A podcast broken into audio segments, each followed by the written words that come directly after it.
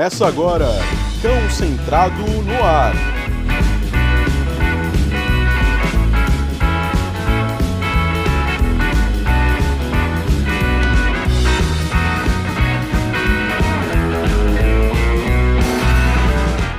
Salve galera, Thiago Barbieri mais uma vez com vocês, Cão Centrado no Ar, gravando aqui com vocês mais um episódio sobre a nossa série especial dos desafios de se empreender no adestramento e também no mundo pet. E hoje eu tenho uma convidada muito especial, a Larissa Rios.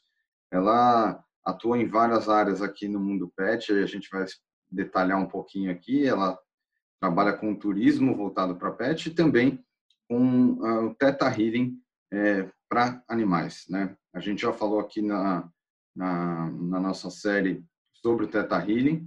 Né? Nessa semana a gente já entrevistou aqui o Paulo Filho.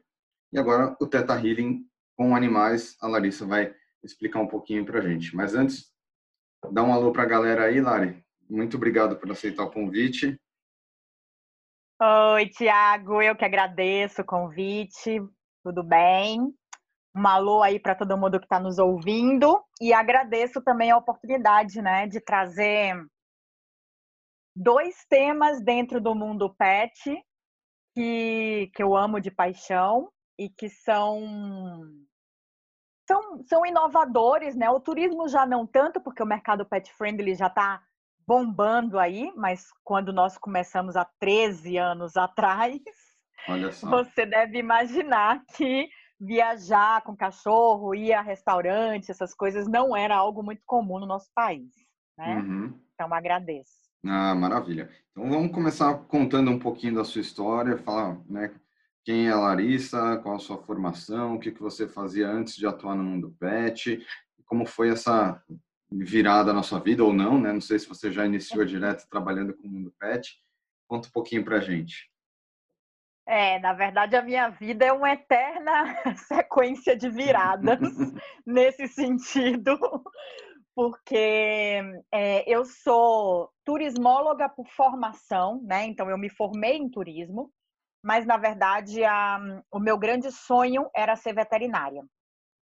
E por uma série de questões aí, também comodismo, né? na minha época de adolescente, eu achava que estudar para fazer veterinária ia dar muito trabalho, então vamos fazer turismo, que é só viajar. só que é muito louco, porque a vida sempre encontra uma forma de me trazer de volta para o meu caminho essencial, né? Uhum. Então, eu fui fazer turismo, trabalhei muitos anos com organização de eventos culturais, eu trabalhei na organização do, Salva do Carnaval de Salvador, é, trabalhei com produção de shows de artistas fora do Brasil, até que eu morei um tempo fora, fazendo esses trabalhos, e quando eu retornei para o nosso país, foi uma fase da minha vida que eu pensei assim: nossa, eu não quero mais trabalhar com eventos é, noturnos, né? Porque eu trabalhava com shows, então virava noites e tal não quero mais, é, quero abrir um negócio próprio, né? Quero fazer algo meu e quero, já que eu vou recomeçar, eu quero tentar fazer algo com animais porque foi o que eu sempre sonhei. E aí eu comecei a buscar alternativas nessa área, então eu fui fazer cursos de adestramento, eu fiz curso de auxiliar técnico veterinário, porque eu não sabia muito bem ainda o que, que eu queria nisso, né? Fora a veterinária. É, e aí, no final das contas, é muito louco, porque a Turismo Quatro Patas, ela nasceu muito de uma, de uma necessidade pessoal minha, né? Eu, eu sempre gostei muito de viajar, não só pela profissão, e quando eu decidi adquirir a minha primeira cachorra, que foi a Cleo, quando eu voltei para o Brasil, eu queria é, continuar tendo né, esses, esses programas na minha vida, inserindo a minha cachorra. Uhum. E aí foi que eu comecei a pesquisar lugares no Brasil para visitar com ela. Já tinha visto fora do Brasil alguma coisa de viagens com animais, mas como não era ainda o meu objetivo, não me chamou tanta atenção. Mas quando eu comecei a pesquisar aqui, foi que eu pensei assim, nossa, mas para mim me parecia algo tão fácil fora, né? Eu morei na Europa, eu morei em Singapura, eu eu via as pessoas viajarem parecia algo tão fácil fora do Brasil, por que, que aqui é tão difícil? Né? A gente não encontrava informações sobre isso e nem muitas opções do que fazer. Sim.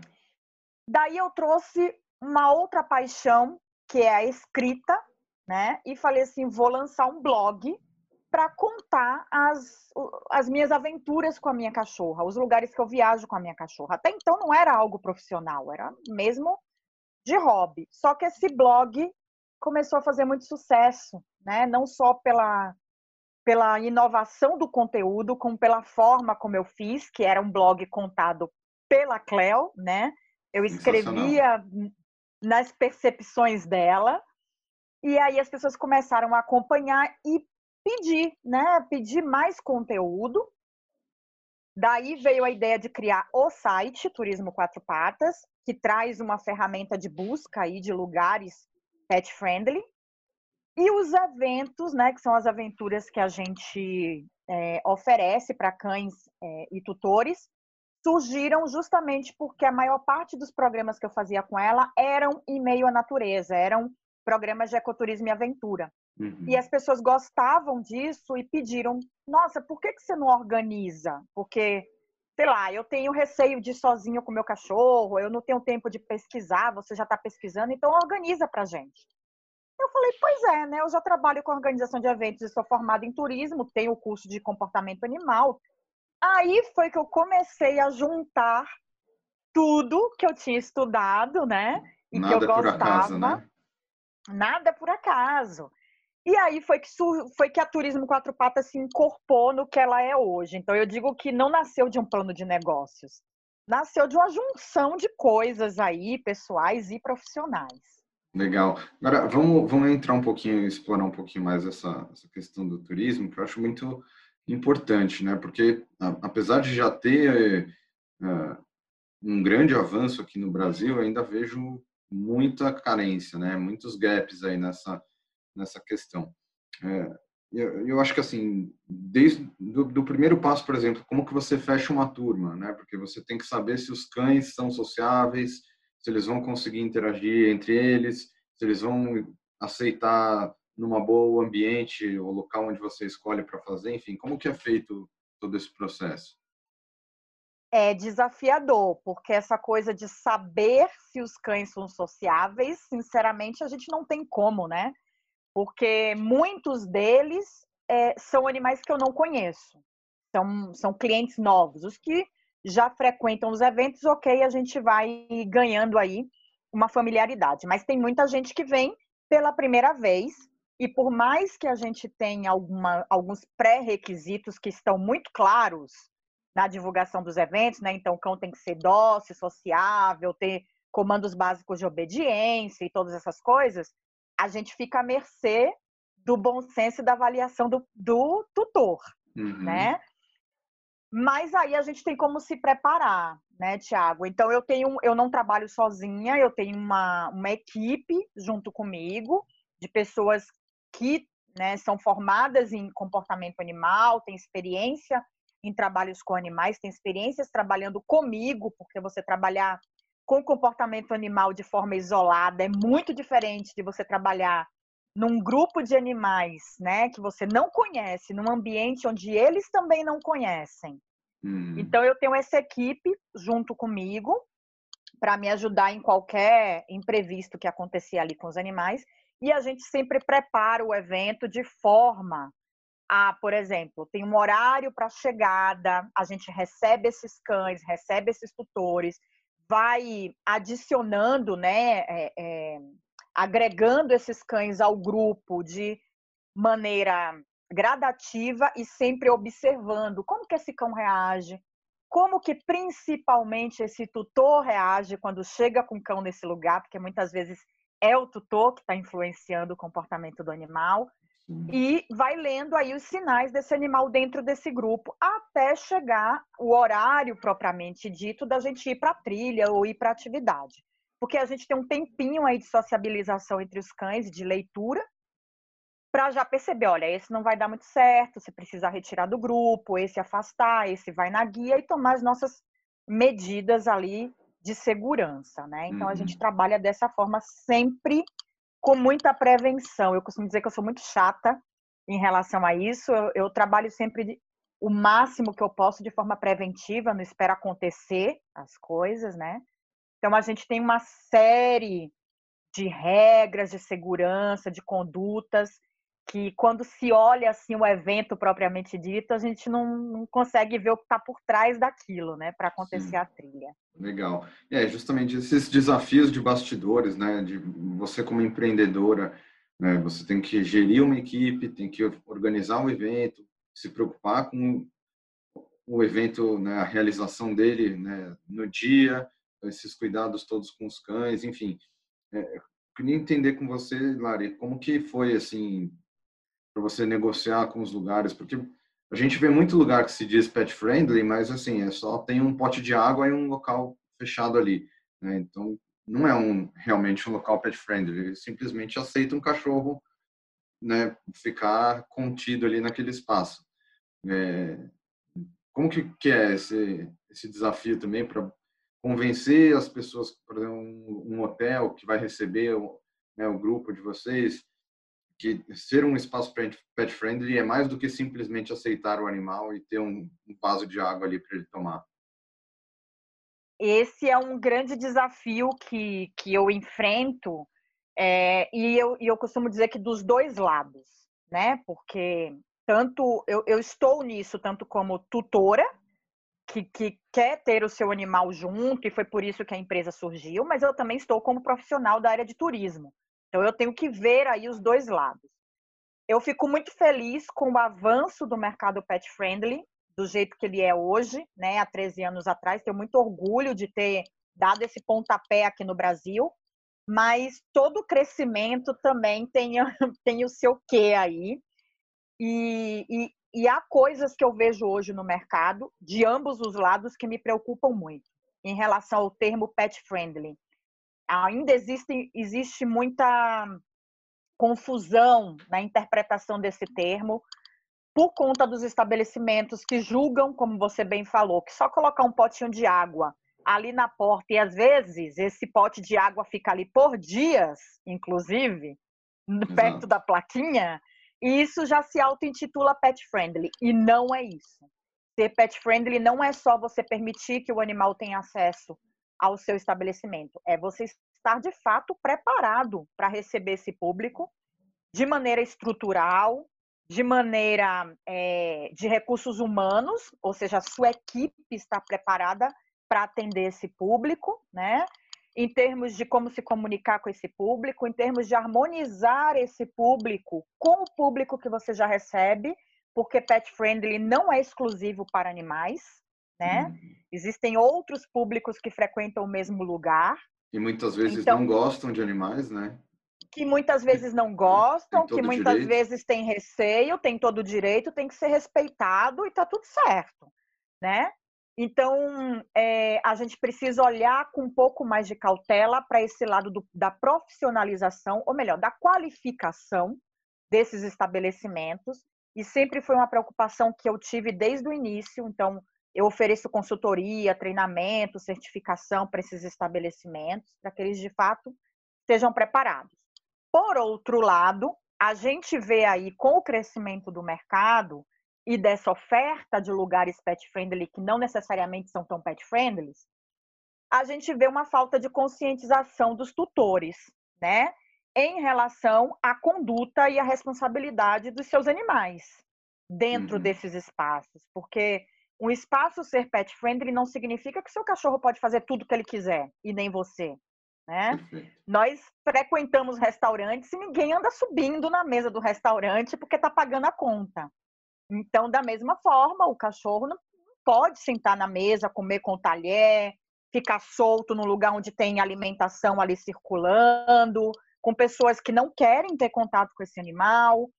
E eu tenho visto muito desrespeito em relação a isso, né? Então, eu tento sempre trabalhar, Tiago, dos dois lados de conscientização, né? Conscientizar o público, os tutores, em como se comportar nesse.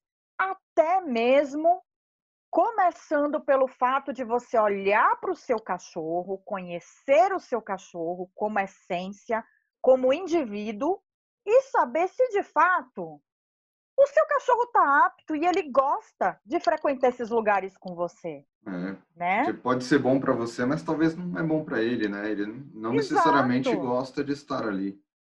Exato, e isso é algo que eu tenho visto muito com a, com a crescente aí das redes sociais, de pessoas que frequentam lugares com seus animais simplesmente para tirar foto para redes sociais. E você vê que o animal não está bem, não está à vontade, não está feliz, não é aquilo que ele quer, não é a necessidade dele aquilo. Então, acho que tem que olhar primeiro para isso, né? Sim.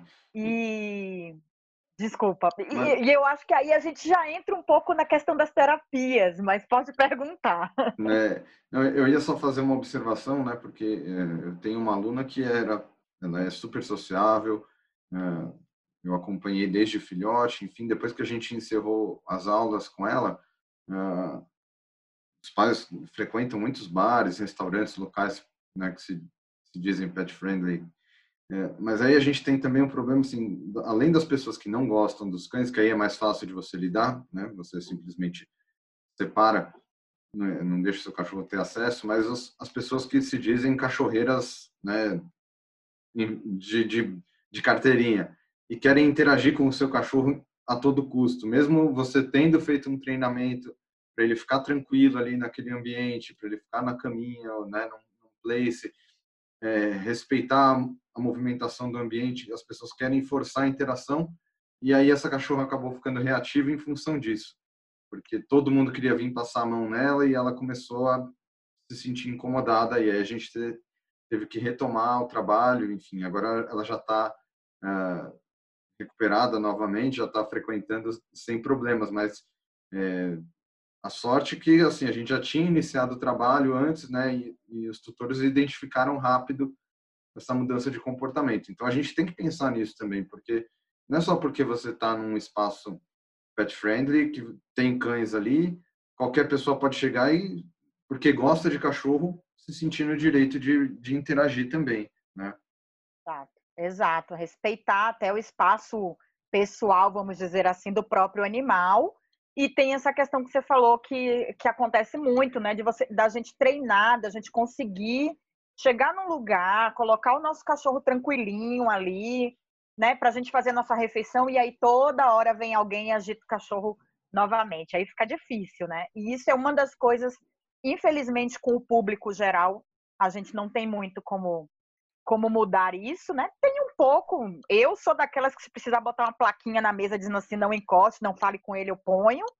Mas eu prezo muito isso nos meus treinamentos porque é algo que acontecia ou acontece muito com os próprios funcionários dos lugares, né? Então os garçons, os funcionários de hotel, que às vezes você tá lá na boa com seu cachorro quietinho e aí eles vêm querendo demonstrar aquele aquela prática pet friendly uhum. chega toda hora cumprimentando ou oferecendo alguma coisa para o animal. Isso é algo que eu coloco muito nos treinamentos. Eu acho que é, né, para a gente encerrar o, o, tópico turismo, né, e, e, espaços pet friendly, mas eu acho que isso faz um pouco parte da cultura do Brasil, né, porque você que morou fora sabe bem. Eu viajei uma vez para a Europa e eu ainda não trabalhava com, com comportamento animal, mas sempre gostei de cães, enfim. Eu, e aí, num dos, dos, lugares que eu estava na Europa, tinha é, uma família que estava com um labrador ali. E eu fui criado com labradores, né? Assim, meu tio tinha criação de labradores, então é, eu me sentia né, no direito de poder interagir com aquele cachorro e você via que a, a, família ficava assim achava estranho uma pessoa que não conhecia né querer chegar e se aproximar depois eu entendi, né, pedi desculpas, não forcei a barra e tal, e aí até depois num, num segundo momento que a gente se encontrou, eles deixaram o cachorro vir interagir comigo, mas é, é uma cultura nossa também de achar que, pô, ah, eu adoro cachorro, então beleza, tá tudo bem, vou lá e, e quero é. né, pôr a mão, quero fazer carinho e tal. Não é bem assim que é, funciona. Faz né? parte do, da cultura brasileira essa esse calor humano, né? essa, essa coisa do social, da interação.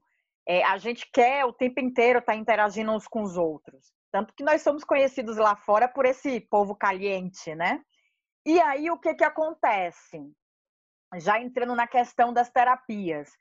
Esse convívio é, tão, tão, tão próximo com os nossos animais de estimação e essa relação que a gente constrói com eles, é, que traz uma, um nível emocional, uma ligação, um vínculo emocional tão forte, traz também muitas projeções.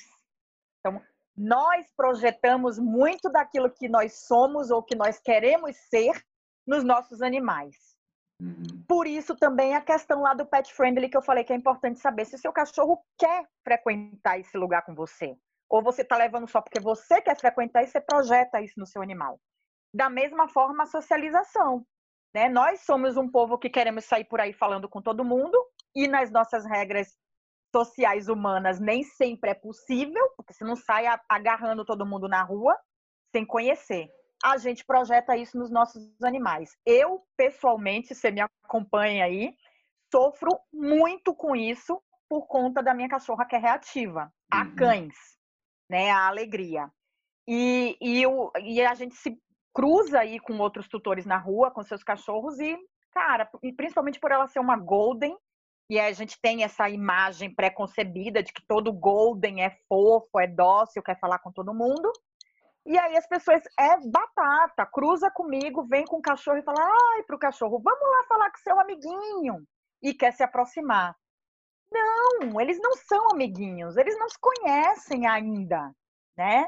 Então é uma projeção nossa em cima dos nossos animais em vários aspectos. Eu estou falando aqui da socialização, mas aí vai para vários aspectos que a gente acaba entrando na questão é, das terapias integrativas, né? Que hoje, dentro da veterinária, está crescendo para caramba, justamente porque esse nosso vínculo emocional com os nossos animais também cresceu e, consequentemente, as projeções que a gente Sim. coloca neles. Com certeza. Cão centrado no ar. É isso aí, galera. A gente está conversando aqui com a Larissa Rios, fundadora da Turismo Quatro Patas e também da Animal Connection Healing. E aí vamos entrar então de fato nesse assunto, né? Você como empreendedora estava ali 13 anos atuando com turismo, criando um, um, nicho de mercado interessante, criando uma mobilização. E aí, da onde surgiu né, a, a, já até imagino pelo que você já conversou aqui, mas essa necessidade ou, ou esse estalo de falar assim, tá bom, agora eu vou criar um outro nicho de mercado, vou trabalhar com terapias para cães, terapias integrativas. Como foi? Né? E aí, como empreendedora, que dificuldades e que desafios que você teve que enfrentar para recomeçar? Então, como tudo na minha vida, pelo que eu já te contei, não foi assim, né? Mas foi mais uma vez uma junção de fatores, né? Eu sempre fui uma pessoa muito muito ligada a essas questões de espiritualidade. E a minha primeira cachorra, que foi a Cleo, que foi quem me inspirou aí nessa trajetória canina com a turismo, ela teve um câncer há três anos atrás. E por uma por N questões, né? Além do câncer, ela já tinha antes um diagnóstico de displasia, era uma displasia muito severa, então ela já, nossa, vivia em médicos, em tratamentos e tal. E aí eu optei, em comum acordo com os veterinários que acompanhavam ela, que eu não ia fazer quimioterapia, por conta da saúde dela já ser fragilizada pela displasia. Bom, não vamos fazer quimioterapia, mas também precisamos fazer algo para auxiliar ela a lidar, aí ou viver da melhor forma possível com esse câncer. E foi aí que eu comecei a buscar as terapias integrativas, né, os tratamentos complementares para trazer para a vida dela. E fui me aprofundando. E nesse meio tempo também fui começando a conhecer um pouco disso que eu estou falando, das projeções, dos espelhamentos, das absorções, do porquê que os animais apresentam desequilíbrios que estão ligados, na verdade, ao sistema onde ele vive, ou seja, os seus tutores. E eu fui vendo os meus desequilíbrios no que a minha cachorra estava apresentando e as terapias iam servindo para nós duas. Uhum. Quando eu percebi, na verdade, eu fui fazendo cursos para ir me aprofundando, eu gosto muito de estudar, enfim, E quando eu percebi, na verdade, no final das contas, no falecimento dela, eu já estava, acho que atuando como terapeuta. Eu nem lembro, eu nem sei te dizer exatamente quando que eu comecei de fato. Quando eu me dei por mim, eu já estava atuando, né? E aí eu me dei conta que toda a minha trajetória com a Turismo Quatro Patas serviu de bagagem, serve ainda para isso, porque foram 13 anos justamente acompanhando de perto as relações entre tutores e seus animais. Uhum. E acompanhando de perto o quanto a gente permitir que os animais sejam quem eles verdadeiramente são, faz diferença para a saúde deles, para a saúde da pessoa e para a saúde da relação. Porque esses animais fazendo ecoturismo e aventura, eles estão no habitat natural deles. Eles estão soltos, eles estão livres, eles estão à vontade para exercer os comportamentos naturais. Então, os cachorros correm, os cachorros se sujam de lama, nadam, se esfregam onde eles querem, né? Convivem com quem eles querem, se eles quiserem. Então, isso foi me trazendo esse, essa visão de caramba, né? Cães que vivem em apartamento, que não convivem tanto com seus tutores, porque são pessoas que trabalham o dia inteiro e só viviam com os animais ou à noite ou final de semana, estão tendo a oportunidade de estarem no meio da natureza, sendo quem eles são, convivendo ali o tempo inteiro com seus tutores, e esses tutores viram que tinham essa oportunidade também de trazerem esse contato com a natureza para sua vida junto com seus animais. Uhum. E eu vi relações mudarem completamente, comportamentos de, de animais mudarem completamente. E eu falei, caramba, é isso, é olhar para eles na essência deles. E é o que as terapias integrativas trazem para a gente, né? uhum. né? É a gente olhar para aquele cão que não é só da raça X, com nome Y, mas é, é um ser vivo, é um indivíduo ali, com necessidades próprias, né? E que baseado nessa relação de muito amor que eles é, estabelecem com a gente, eles apontam através do desequilíbrio deles aquilo que a gente precisa olhar na gente e curar. Uhum. Legal, muito legal. E como que é uma terapia, uma sessão de terapia assim, com, né, com, com os cães? É, vai, vai a família e o cão? Ou você vai para um dia de convívio num, num, num parque, por exemplo, para observar como que essa relação entre eles, e aí você vai orientando. Como funciona para as pessoas terem um pouco mais de ideia assim, de, desse formato? É, o atendimento terapêutico, na verdade, ele é feito individualizado, tá? Vamos falar aqui generalizando. Cada terapeuta estabelece a sua metodologia de trabalho de acordo com as técnicas que ele tem. Vou falar da minha metodologia. É, a minha sessão eu costumo chamar de conexão animal, porque dentro dessa sessão eu uso como base a técnica da comunicação intuitiva, né, que é mais conhecida como telepatia, que ainda é um assunto né, é, mitológico para algumas pessoas, mas quem quiser se aprofundar no assunto é algo que já há muitos anos é comprovado cientificamente. Então, a física quântica está aí mudando é, é, muitos paradigmas que a gente até então tinha, então a física quântica está abrindo esse espaço e está comprovando cientificamente muitos fenômenos que a gente julgava ser místico, coisa de seres especiais e que não. Comunicação intuitiva e telepatia é algo natural, que todos nós seres vivos, animais humanos ou não humanos, inclusive reino vegetal e mineral, mas isso é um outro assunto, já nascemos intuitivos. Sabe aquela coisa de você pensar na pessoa e a pessoa te manda uma mensagem ou aparece na sua frente? Né? Isso não é coincidência. Coincidências não existem. Isso é telepatia, isso é intuição. Isso é você emitir o seu pensamento em forma de energia, porque tudo à nossa volta é energia, tá? O que diferencia é, a estrutura dessa energia é a densidade dela. Então, seu corpo é energia, uma caneta é energia, o papel é energia, pensamento é energia, energias com densidades diferentes. Então, nós emitimos os nossos pensamentos em forma de energia para um campo que se chama campo morfogenético, que é o campo que cada ser vivo possui com suas informações, com seus padrões. Acessamos esse campo, falando aqui de mim acessando o campo de um animal. E quando eu acesso o campo desse animal à distância, né? Porque energia não está é, vinculada a tempo e espaço. O animal não precisa estar na minha frente. Eu atendo à distância, acesso o campo desse cachorro, vamos chamar assim, pode ser com qualquer animal.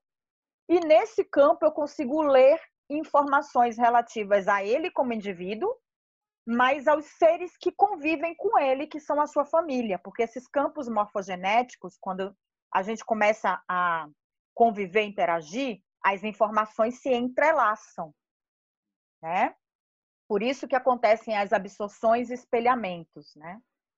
Então, esse cão, por exemplo, pra, passa para mim, na linguagem sutil da telepatia, que não é falar aqui, porque o cachorro não fala com a gente, mas é uma percepção de sinais, né, que podem vir em imagens, em sons, em sentimentos.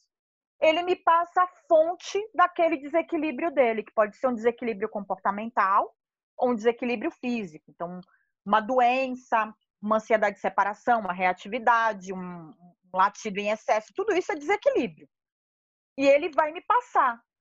A raiz desse meu problema está em X, Y, Z questões que são minhas, porque eu tive vivências na minha vida que me trouxeram traumas, né, que me trouxeram aí crenças limitantes que geraram esse desequilíbrio, mas eu não estou nesse sistema à toa. Eu trago esse desequilíbrio meu para esse sistema porque aqui existe alguém que também tem o mesmo desequilíbrio que eu tenho. Nós somos atraídos, né, por ressonâncias de padrões. E a partir do momento que esse animal me entrega essa raiz do desequilíbrio dele, eu posso atuar nele com as minhas técnicas. Então, eu tenho o Theta Healing, eu tenho o xamanismo, eu tenho a cromoterapia, tenho exercícios sistêmicos, tem gente que pode trazer outras ferramentas, reiki, o que você tiver de aptidão terapêutica, né? Olhamos para esse animal, cuidamos desse animal entregamos a informação para aquele tutor. A partir do momento que aquele tutor tem clareza desse desequilíbrio dele, que muitas vezes ele ou não está enxergando, ou até tá, mas faz de conta que não, que a gente vai empurrando as coisas para baixo do tapete, né? Quando ele fala assim, quando ele ouve o relato de uma pessoa que nunca entrou na casa dele, que não convive com ele e que não tinha como saber daquilo se não fosse o próprio animal que tivesse dito ou trazido, ele primeiro leva um choque e fala: caramba, isso realmente acontece aqui comigo. E ela, de onde que ela tirou isso? Só pode ter sido o animal que convive comigo que falou. Então não tem mais como fugir. Eu vou ter que olhar, nem que seja pelo grande amor que eu sinto pelo meu animal, já que isso que é meu está, de certa forma, contribuindo para o desequilíbrio dele, vamos olhar e vamos nos curar juntos. E isso é tão lindo, né? Muito legal, muito legal mesmo. E, Lari, agora uh, eu não quero ficar me aprofundando agora na, na, na questão da terapia, né? Para a gente não, não, perder o foco, mas eu acho que é um tema que vale a pena a gente gravar depois especificamente sobre isso. Mas eu queria que você falasse um pouquinho assim a gente já está na, na, reta final do nosso papo. É, que conselhos que você dá para quem quer empreender no mundo pet, para quem quer empreender com turismo pet, ou para quem trabalha com terapias integrativas com animais, enfim, é, que conselhos que você dá, né? Porque é, muita gente é, começa a empreender sem planejamento, né? Como você falou, que né, as coisas vão acontecendo, Algumas pessoas tentam se planejar minimamente, né? É, eu mesmo fiz uma transição muito grande, né, na minha vida e, e o primeiro passo foi planejado, mas depois, né, a gente vai vivendo e, e seguindo o nosso coração, enfim, as coisas acabam acontecendo também é, quando a gente faz o que a gente acredita, né? Mas eu queria que você falasse um pouco assim, é, que conselhos mesmo para quem quer empreender, seja com turismo, seja para ter um, um, um, estabelecimento pet friendly, né, para receber esse público, para se comunicar, é, ou para quem trabalha com terapias né, com animais, enfim, e, e dar o seu, seu recado final aí para a galera. Olha, eu acho que primeira coisa a, a, que deve ficar muito clara é para a gente trabalhar nesse mercado, né, no mercado pet, não basta só gostar de animais. A gente vê muita gente chegar para diversas áreas dentro desse mercado. Ah, só porque eu sempre gostei de animais e sempre tive animais na vida. Não.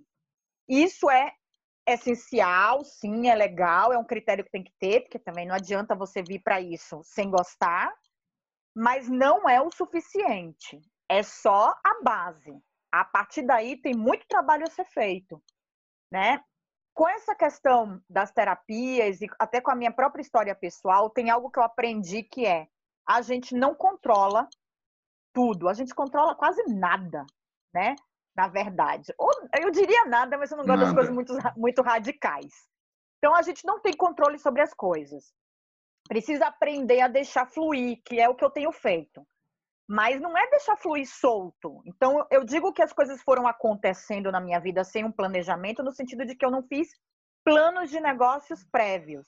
Mas é óbvio que quando eu encaro a coisa tem que ser muito séria e muito bem encarada. Então, eu estudo, eu me qualifico, eu estou sempre me atualizando, muita prática. Trabalhar com animais é conviver mesmo com animais, perceber a diferença dos comportamentos. Então, assim, e, e aí você vai administrando e organizando isso. Então, só gostar de animais não é suficiente. É, e esse exemplo do controle, né? Eu vinha vindo tantos anos com a turismo, quando é, é, eu, eu cheguei no momento de fazer essa transição, vamos dizer assim, que não houve uma transição, porque na verdade o que, que aconteceu? Quando eu comecei a trabalhar com as terapias, eu entrei muito numa é, numa neura do tipo, cara, mas como que eu vou trabalhar com terapia agora se eu tenho a turismo há 13 anos, vou ter que largar isso para fazer outra coisa, fiquei muito tempo nesse conflito, querendo controlar as coisas, querendo gerenciar os dois ao mesmo tempo, sem me entregar nem a um nem a outro, até que vem uma pandemia que mostra pra gente que a gente não manda em nada mesmo. E nessa pandemia, Thiago, não tem turismo, né? Então eu uhum. vou fazer agora em novembro um ano, inclusive a gente vai ter o um evento de aniversário de 13 anos da Turismo e vai completar exatos um ano que eu não faço eventos. Então, um ano sem entrar nada, um ano sem a empresa atuar ativamente em campo. Eu tive que agarrar as terapias nesse um ano e a coisa deu super bem, graças a Deus. E agora eu estou com uma oportunidade de voltar com a turismo e nesse um ano eu consegui parar e falar assim, cara, por que, que eu tenho que separar as coisas? Por que, que tem que ser um ou outro se está tão interligado, como eu acabei de te falar? Uhum. Então, já que de antemão, né, em, em primeira mão, virão coisas novas aí para 2021. A gente vai misturar tudo e mais um pouco, como eu gosto de fazer. Legal. Então, vamos para vivências terapêuticas. Vamos levar esses eventos, essas aventuras para campo com uma proposta diferenciada desses tutores de fato olharem e estarem com seus animais. Né? Então, acho que dica chave aí é se conheça, saiba o que é que você gosta, saiba o que é que você quer, saiba que você não controla tudo, deixe fluir, mas busque qualificação para aquilo que você está se dispondo a fazer, porque é muita responsabilidade. É um trabalho gostoso, a gente faz com amor, mas é muita responsabilidade. Você está lidando com uma vida, né? Uhum. E com uma vida muito valiosa para aquelas pessoas. Um membro de uma família. Com certeza. Né? Lari, muito obrigado. O papo foi sensacional. Acho que dá para a gente pensar em outras trocentas gravações para bater esse papo e explorar muitos assuntos mas agradeço muito mais uma vez uh, você ter aceitado o convite. A gente né, já troca ideia, se conhece já há algum tempinho e está sempre um acompanhando aí o trabalho do outro. Eu desejo muito sucesso para você. Fico feliz de ter recebido a notícia em primeira mão aqui e para a gente terminar mesmo, deixa os contatos aí, tanto da Turismo quanto da, da Animal Connection Healing, como que o pessoal encontra você, para pegar mais informações, para ter acesso ao, aos, aos trabalhos que você faz, enfim? Bom, eu agradeço mais uma vez. Para mim é um prazer, eu adoro falar sobre o tema. Você vê que eu falo para caramba, inclusive, né? Se deixar. então, super obrigada aí pela oportunidade, pela atenção de todos. Vamos focar em redes sociais por enquanto, porque nessa nova estrutura que a gente está montando ainda, site tem o site da Turismo Quatro Patas, mas a gente vai remodelar tudo. Então, Turismo Quatro Patas, quatro número, Instagram e Facebook. E Animal Connection Healing. Tá em inglês, é um pouquinho mais complicado. mas também nas redes sociais aí, a parte das terapias e, enfim, a partir de janeiro, a gente vai ver como é que vai ficar essa junção aí. Sensacional. Obrigadão, Lari. Galera, nos vemos Vamos nos falando aí até o próximo episódio. Muito obrigado mais uma vez.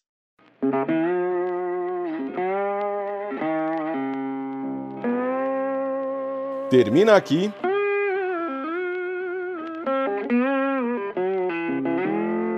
Concentrado no ar.